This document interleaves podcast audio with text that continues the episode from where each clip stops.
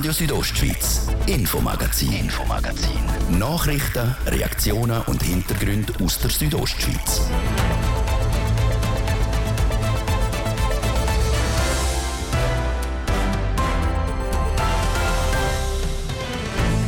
Der Fokus vom ersten Teil vom heutigen Infomagazin liegt auf der Evakuierung vom Dorf Brienz-Prinzals im Albulatal. Seit heute Vormittag ist klar, die Leute müssen ihr Daheim verloren. Sie haben ja jetzt drei Tage Zeit, um alles das aus ihrem Haus, aus ihrer Wohnung rauszunehmen, wo man mit Geld nicht ersetzen kann.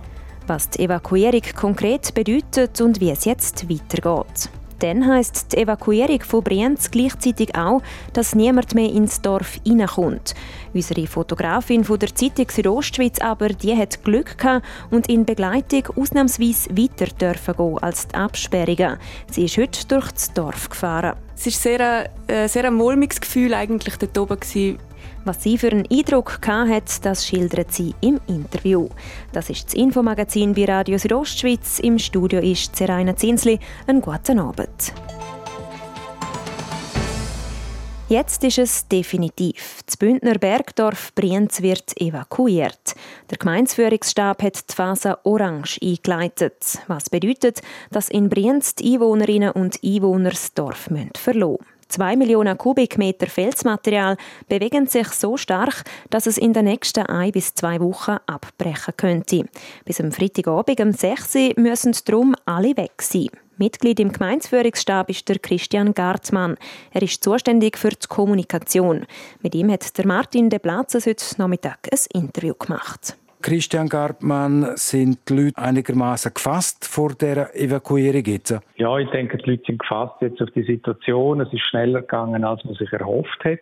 Wir haben den Leuten ja auch schon vor Ostern gesagt, dass sie sich auf eine Evakuierung einstellen, also gedanklich vor allem damit befassen.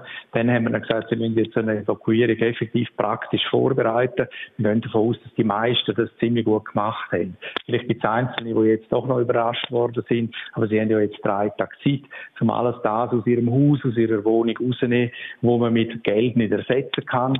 Äh, und auch alles das, was man halt braucht, wenn man mehrere Wochen oder mehrere Monate nicht mehr im eigenen Haus und in der eigenen Wohnung leben kann. Das Dorf Brienz zählt ungefähr 80 Einwohnerinnen und Einwohner. Wie viele Einwohnerinnen und Einwohner sind denn jetzt noch dort in Brienz, wo das Dorf in den nächsten paar Stunden verloren? Wie viele das es genau sind, können wir nicht sagen, aber wir schätzen, dass noch die meisten dort sind. Die werden jetzt äh, wahrscheinlich äh, alles daran setzen, dass bis am Freitagabend ihre äh, sieben Sachen zusammengepackt haben und ihre, ihre äh, Artikel und alles das, was sie eben mitnehmen und mitwollen nehmen, um die längere Zeit außerhalb von ihrem Dorf können verbringen Verfügt hat die Phase Orange der Gemeindeführungsstab, wo Sie auch dazugehören. Wer kontrolliert denn wenn bis am Freitagabend alle Leute weg sind aus dem Dorf Brienz? Wir werden vom Gemeindeführungsstab äh, mit den Einsatzkräften und auch, wenn es nötig ist, verstärkt durch Polizei das Dorf kontrollieren, um zu schauen, ob alle effektiv draußen sind. Wenn wir dann am Freitagabend sicher sind, dass das Dorf leer ist, dann sind wir auch sicher, dass niemand in Gefahr ist, wenn irgendetwas passieren vom Berg her. Heute am Dienstagabend gibt es eine Informationsveranstaltung für die Bevölkerung am 7. in Tüfen-Kastel. Dort können alle Fragen an euch vom Gemeindeführungsstab gerichtet werden. Ja, das ist richtig. Wir werden versuchen, zu möglichst allen auch eine Antwort zu haben. Und falls wir für gewisse Sachen noch keine Antwort haben, und das ist durchaus möglich, weil so eine Evakuierung ist etwas Neues für die meisten von uns. Äh, wenn wir keine Antwort haben werden heute Abend, werden wir die Fragen aufnehmen und sie den betreffenden Leuten, die die Fragen gestellt haben, dann auch sehr gerne beantworten, sobald wir eine Antwort haben. Jetzt die ganze Evakuierung die ist zusammengefasst in fünf Phasen. Phase Grün, die haben wir hinter uns, Phase Gelb, die haben wir auch hinter uns. Jetzt gilt Phase Orange. Innerhalb von ein bis drei Wochen droht das Ereignis. Was ist die nächste Stufe, das Stufe Rot? Die nächste Stufe ist nur die Stufe Rot. Ja, dann gilt ein absolutes Vertretungsverbot für Brienz. Jetzt in der Stufe Orange, wo wir ab dem Freitagabend dann haben, werden wir versuchen, den Leuten den Tag durch stundenweise die Möglichkeit zu geben, nochmal ins Dorf zurückzukommen. Das kann man in dieser Phase, solange die Sicherheit gewährleistet ist. Man wird für das einen Checkpoint aufbauen, bei der einzigen Straße, die dann offen ist nach Brienz. Mit dem Checkpoint werden alle erfasst, auf eine Liste geschrieben und wenn sie wieder rausgehen, werden sie von der Liste wieder abgestrichen. So sind wir dann jeden Abend sicher, dass das Dorf absolut leer ist. Jetzt mit dem äh, Verhängen von der Phase Orange ist da jetzt auch der Kanton mit involviert, das heißt der kantonale Führungsstab? Der kantonale Führungsstab wird sich orientieren lassen über die Situation in Brienz. Er wird am äh, Freitag eine äh, Zusammenkunft haben mit den Verantwortlichen von der Gemeinde. Der Kanton hat uns von Anfang an sehr stark unterstützt. Heute Abend an der Orientierungsversammlung werden auch drei Mitglieder von der Bündner Regierung vor Ort sein. Und die Kantonspolizei, gehe ich mal davon aus, ist jetzt auch stark involviert in dem Ereignis. Ja, das ist so. Auch Kantonspolizei ist einer von den Teilen von der kantonalen Verwaltung, also von der kantonalen Organ, wo uns sehr stark unterstützt und da sind wir sehr dankbar dafür. Jetzt Brienzer Bergdorf, ein Bauerndorf, zwei Bauern sind noch da oben. Das Grossvieh, die Kühe, die Rinder, die bleiben noch dort, obwohl die Leute das Dorf verlassen. Im Moment bleiben sie noch dort, weil es im Moment äh, für äh, vertretbar ist, dass man sie noch dort lässt und dass die Bauern und Bäuerinnen, die sie betreuen in ihren Stellen, also wo sie futtern und auch melken, dass die den Tag durch rein können. Sobald das gefährlich würde, tut man auch die Rinder evakuieren. Man macht das darum so spät, weil das einen grossen Aufwand bedeutet und es bedeutet für die Bauern und Bäuerinnen vor allem einen grossen Aufwand, wenn sie an einem entfernten Ort in einem anderen Stall sind, dass sie jedes Mal dort her müssen, um sie dort können futtern und dort können können melken. Zum Teil müssen sie auch das Futter dorthin transportieren. Das ist also sehr ein grosser Aufwand und darum versuchen wir die Evakuierung von diesen Rindern so spät wie möglich zu machen. Ich habe vorher angesprochen, die fünf Gefahrenphasen.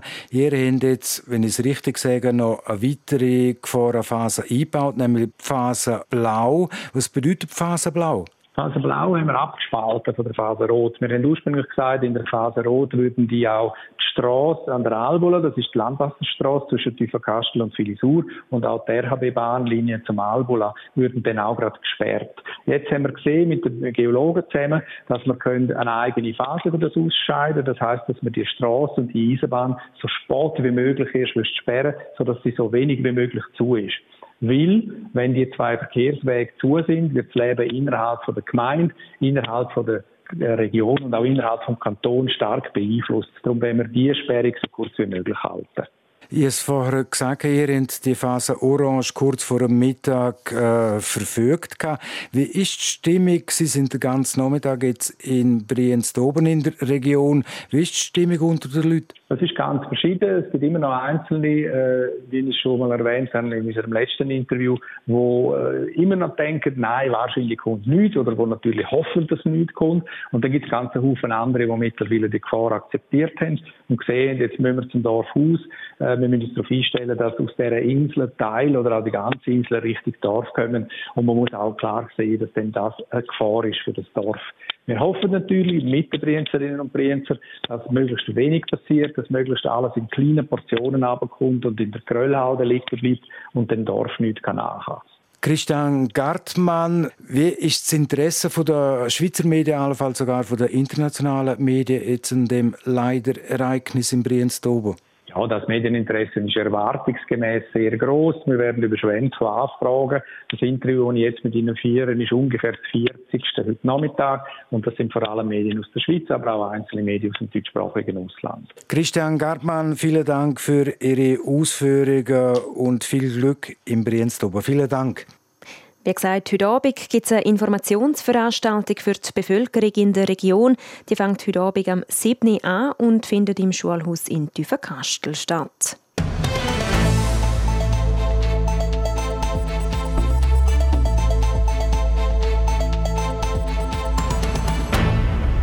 Brienz macht sich also nicht nur parat für die Evakuierung, sondern ist gleichzeitig auch nicht mehr zugänglich für Außenstehende.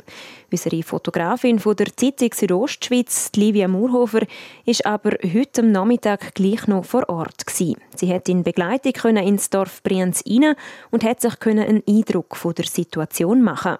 Livia, wie ist deine Einschätzung? Wie ist die Stimmung in Brienz? Ja, die Stimmung an sich ist schon sehr, sehr komisch.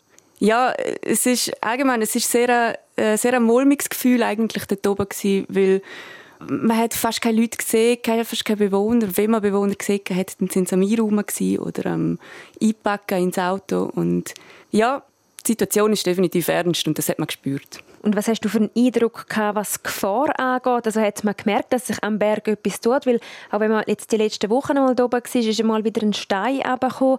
Wie war das jetzt heute am Nachmittag? Gewesen? Ja, es sind natürlich schon ein paar Schaulustige umeinander gewesen, die dann da wirklich ähm, den Berg angeschaut haben und auch ein paar vom Tiefbauamt zum Beispiel.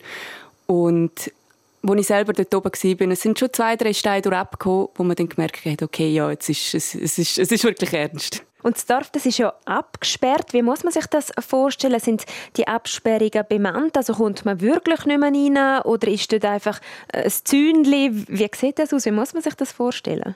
Also es sind schon ich sage jetzt mal wirklich alle Straßen oder die meisten sage jetzt mal, äh, die sind wirklich abgesperrt, wo man äh, wirklich gar nicht mehr durchkommt. Klar, ein paar, sagen wir, die jetzt vom, vom Tiefbauamt, die dort hinkommen müssen, im Ernstfall, ähm, für die ist es natürlich so zugänglich, aber sonst kommen da jetzt eigentlich keine Leute mehr rein, außer jetzt natürlich die Einwohner. Und eben, die Einwohner, die müssen ja raus.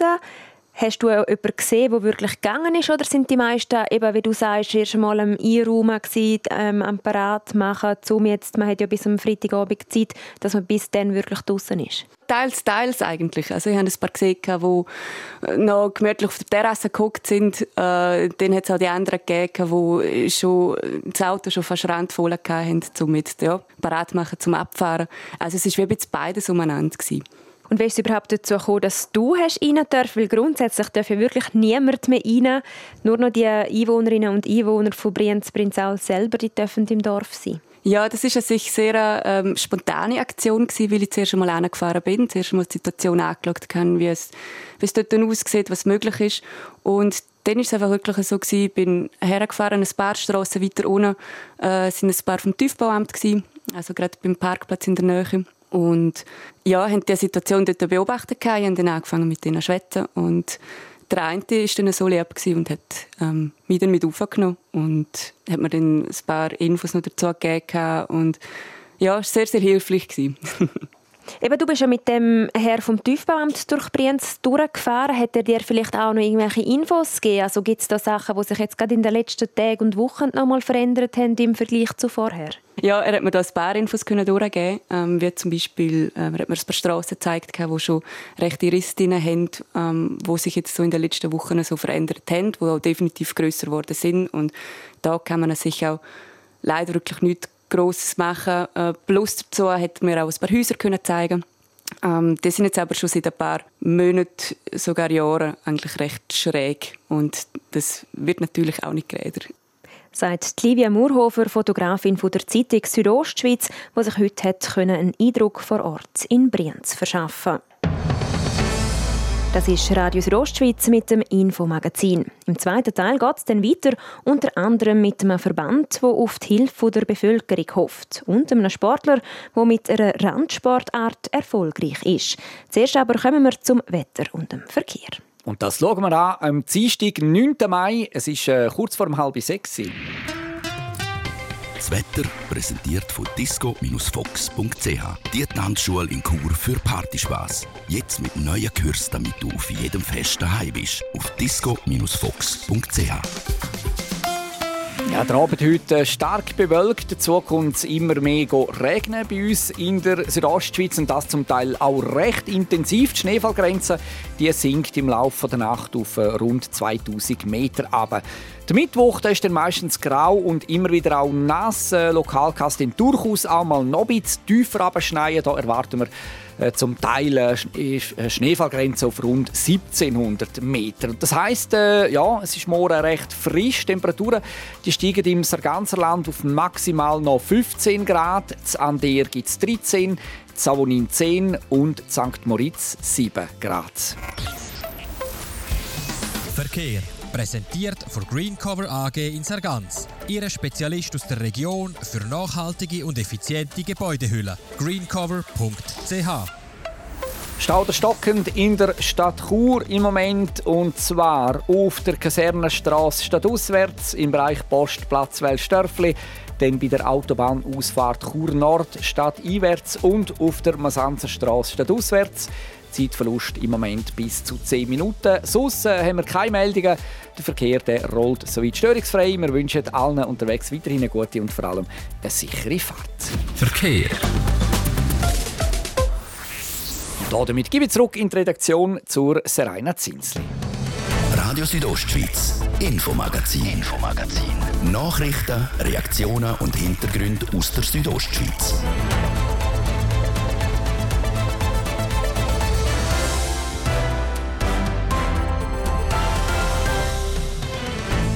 In den nächsten fünf Tagen kann man stundenlang aus dem Fenster schauen und macht so etwas Gutes für die Umwelt. Es geht konkret um das Beobachten von Vögeln. Manchmal hören sie so solche Tick, Tick, Tick, Tick Laute, oder? Das ist meistens so ein Alarmieren vom Vogel.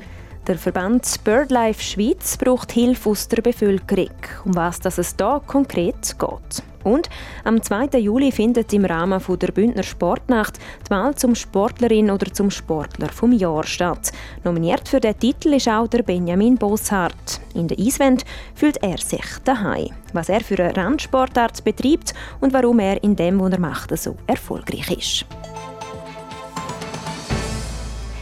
Ringeltauben, Amsler, Kohlmeisen, Bachstelzen oder Grünfink. Das sind nur ein paar der heimischen Vogelarten im Kanton Graubünden. Aber es stellt sich die Frage, wie viele von diesen Arten hat es tatsächlich bei uns? Um das herauszufinden, soll die Bevölkerung mithelfen. Und zwar bei der Aktion Stunde der Gartenvögel. Was es konkret damit auf sich hat, der Immanuel Giger berichtet. Der Vogelschutzverband BirdLife Schweiz ruft zur Volkszählung für Vögel auf. Die Schweizer Bevölkerung soll während fünf Tagen der heimische Vogelbestand helfen zu bestimmen. Vor allem Leute in städtischen und dörflichen Gebieten sind gefragt. Bei der Aktion Stunde der Gartenvögel sollen von jung bis alt alle eine Stunde lang die Vögel vor dem eigenen Fenster, im Garten oder im Park zählen. Der Vogelschutzverband kriegt so einen Überblick, wie Michaela Bauer, Präsidentin von BirdLife Graubünden, erklärt. Das gibt nachher ein wunderschönes Bild natürlich, was kommt bei uns in den Städten noch oder in den Dörfern vor. Und für weitere Schutzmaßnahmen oder dass man reagieren kann, ist das sehr wichtig. Und wir machen das ja schon jetzt von BirdLife so viele Jahre, dass man auch Vergleichsdaten hat. Man stellt dann zum Beispiel fest, ups, die und die Art, die ist ja relativ weit runter in den Keller gegangen. Warum? Und dann kann man natürlich überlegen, braucht der Vogel oder die Vogelart dann Schutzmaßnahmen? Und so hängt das eine mit dem anderen zusammen. Dafür sind diese Daten natürlich wichtig. Schutzmaßnahmen können zum Beispiel künstlich abgebrachte Nistplätze an Häusern sein, wo die Vögel wegen zuglatten Oberflächen nicht mehr selber bauen können. Auch Hobbygärtner können mit der Gestaltung von ihrem Garten viel zum Tierwohl beitragen, so Michaela Bauer weiter. Wer sich gerne an der Zählung beteiligen würde, aber sich mit Vögeln nicht wirklich auskennt, findet bei BirdLife Schweiz auf der Homepage ist es ganz gut aufgegleist, dass Sie sehen können, da gibt es eine Liste, da kann man sich Vögel anschauen, da kann man auch sich ein Blatt runterladen, wo man dann anschließend ausfüllen kann, ankreuzen kann. Was ganz toll ist, wir haben ja von BirdLife mittlerweile auch eine eigene App, da kann man sehr gut Vögel mit bestimmen. Die App vom Vogelschutzverband gäbe es in einer Gratis- und in einer Abo-Variante, so die Präsidentin von BirdLife Graubünden. Auch Schulklassen im Kanton können an dieser Aktion teilnehmen. Für Lehrpersonen gäbe es gratis Unterrichtsunterlagen auf der Webseite vom Vogelschutzverband. Viele Vogelarten lassen die sich von bloßem Auge erkennen, ohne dass ein Feldstecher notwendig sei. Falls man Vögel noch höre und nicht sieht, für die hat Michaela Bauer folgenden Tipp parat. Einfach mal stehen bleiben und vielleicht schauen, versuchen zu orten, wo kommt die Stimme her, woher kommt das Singen oder das auch Alarmieren. Manchmal hören sie so solche Tick, Tick, Tick, Tick Laute, oder? Das ist meistens so ein Alarmieren vom Vogel. Dann mal stehen bleiben und in die Richtung schauen, wo könnte der Vogel herkommen. Wenn Sie Glück haben, kommt er vielleicht aus dem Gestrüpp raus, kommt er vom, von den Ästen ein bisschen an die äußeren Rand und Sie können den Vogel trotzdem mit den Augen erfassen. Auf birdlife.ch finden Interessierte alle notwendigen Informationen für die Aktion Stunde der Gartenvögel. Buntspecht, Rotmilan, Sing, Drossel und Co. können vom morgen Mittwoch bis am Sonntag zählt und dann am Verband BirdLife Schweiz gemolden werden.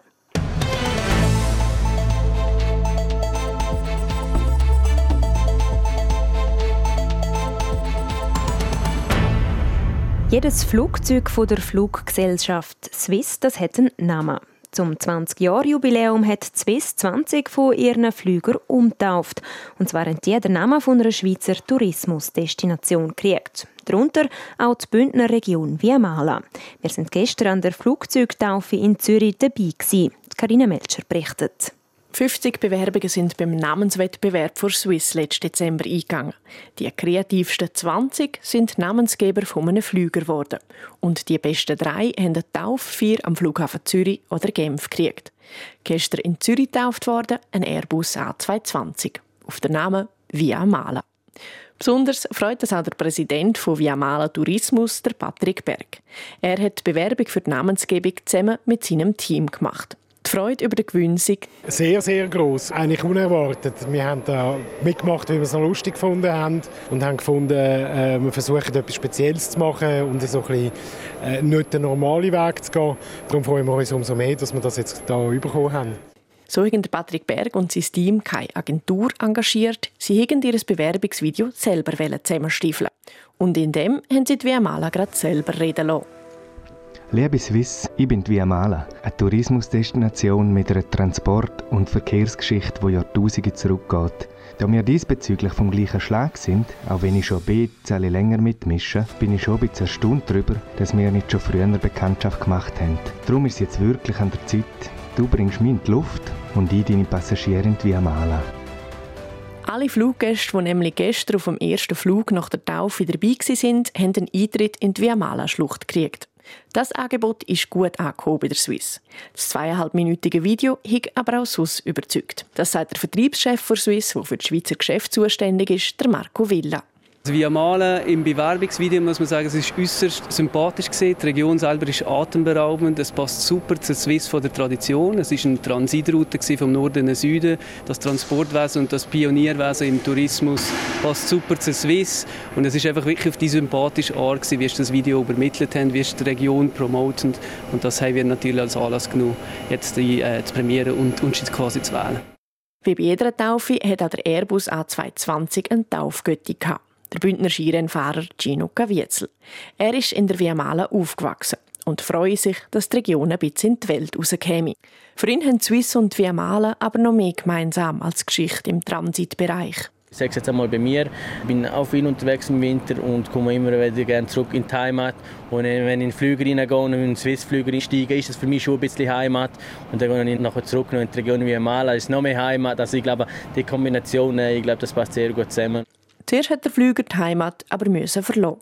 Gerade nach der Taufe ist die Viamala auf Dresden geflogen. Nebst der Viamala haben auch Bad Zurzach und die Walliser Gemeinde Nanda eine Taufe gekriegt. Und der Beitrag der ist übrigens in Zusammenarbeit mit TV Südostschweiz entstanden.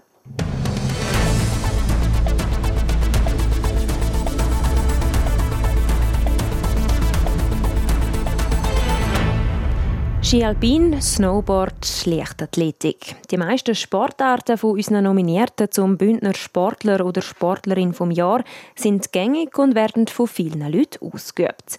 Das, was unser heutiger Nominierte macht, das dürfte aber eher als Extrem-Randsportart bezeichnet werden. Der Benjamin Bossart, er ist nämlich Eiskletterer. Heute stellen wir ihn als Nominierten zum Bündner Sportler vom Jahr vor. Und der Livio Biondini hat von ihm wissen, wie man auf so eine Aktivität überhaupt kommt. Ich habe angefangen mit Sportklettern und dann äh, hat mir mal einer darauf aufmerksam gemacht, das war ein Trainer. Sein Sohn hat, hat auch schon Eisklettert und eigentlich über ihn bin ich dann äh, zum Eisklettern gekommen und haben das mal ausprobiert und hat mir sehr gefallen. Und jetzt ist der Benjamin Bossart also als Bündner Sportler vom Jahr nominiert. Nomination sei sehr speziell für ihn, aber eine riesen Freude Warum er den Titel verdient hätte?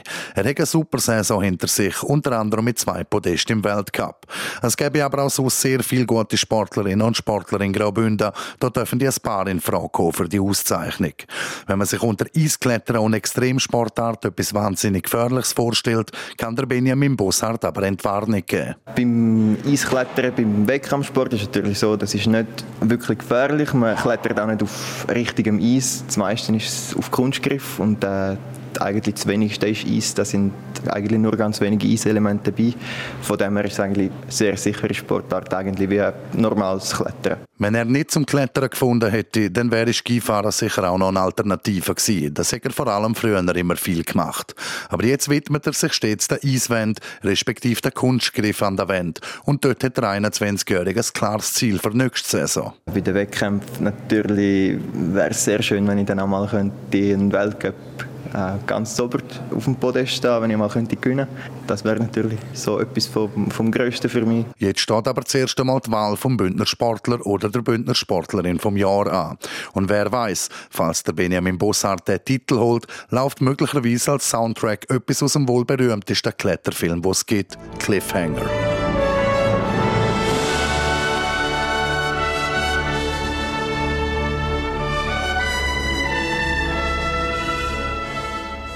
Ja, und morgen an dieser Stelle dann stellen wir den nächsten Nominierte vor. Dann ist es die Volleyballerin Fabiana Mottis. Abstimmen das kann man unter südostschweiz.ch sportnacht. Und das Voting das läuft dann noch bis zum Sonntag, am 14. Mai.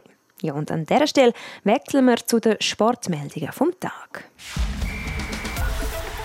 RSO Sport präsentiert vom Zentrum für Leistungsdiagnostik und Sportmedizin Zels, der offiziellen Swiss Olympic Medical Base im Spital Thusis. Zels.ch und im Sport heute am Dienstagabend ein Fußball-Leckerbissen von Martin De Platzes. Heute Abend der Champions League-Kracher Real Madrid gegen Manchester City. Das Halbfinal-Hinspiel der Titelverteidiger Real Madrid gegen der Erste von der englischen Premier League, Man City. Man City mit dem Schweizer Manuel Akanji hat seit Anfang Februar kein Spiel verloren, von 20 Matches 17 Mal gewonnen. Schon letztes Jahr haben die zwei Top-Clubs im Halbfinal der Champions Champions League grandiose, spektakuläre Fußballduell geliefert. Abpfiff Real Madrid gegen Manchester City heute Abend um 9 Uhr. Und dann morgen am Mittwochabend das andere Halbfinal Champions League Hinspiel. Metropole Milano die wird kochen. Das Stadtduell den beiden Mailänder Club AC Milan gegen Inter Mailand. Morgen Abend ab 9 Uhr.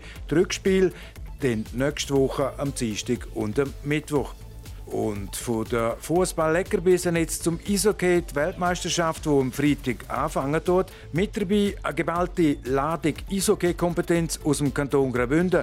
Neben den Profis vom HC Davos, Michael Fora, Andres Amböhl und Enzo Corvi, ist auch der in Haldenstein aufgewachsene Robert Meyer als Goalie mit dabei und als weitere Verstärkung aus der NHL der Kurer der Nino Niederreiter. Das erste Vorrundenspiel an der WM spielt die Schweizer Eishockey-Nationalmannschaft in Riga am Samstag gegen Slowenien. RSO Sport präsentiert von CELS, der offiziellen Swiss Olympic Medical Base im Spital Thusis. CELS.ch wünscht allen Athleten, achtsamer und ambitionierter ein gutes Training. Das wäre es für heute. Das Infomagazin gibt es vom Montag bis Freitag jeden Abend am Viertel ab 5 Uhr hier bei Radio Südostschweiz. Auch jederzeit im Internet unter rso.ch zum Nachlesen und auch als Podcast zum Abonnieren. Am Mikrofon war Zeraina Zinsli. Danke fürs Interesse und einen schönen Abend. Radio Südostschweiz, Infomagazin, Infomagazin. Nachrichten, Reaktionen und Hintergründe aus der Südostschweiz.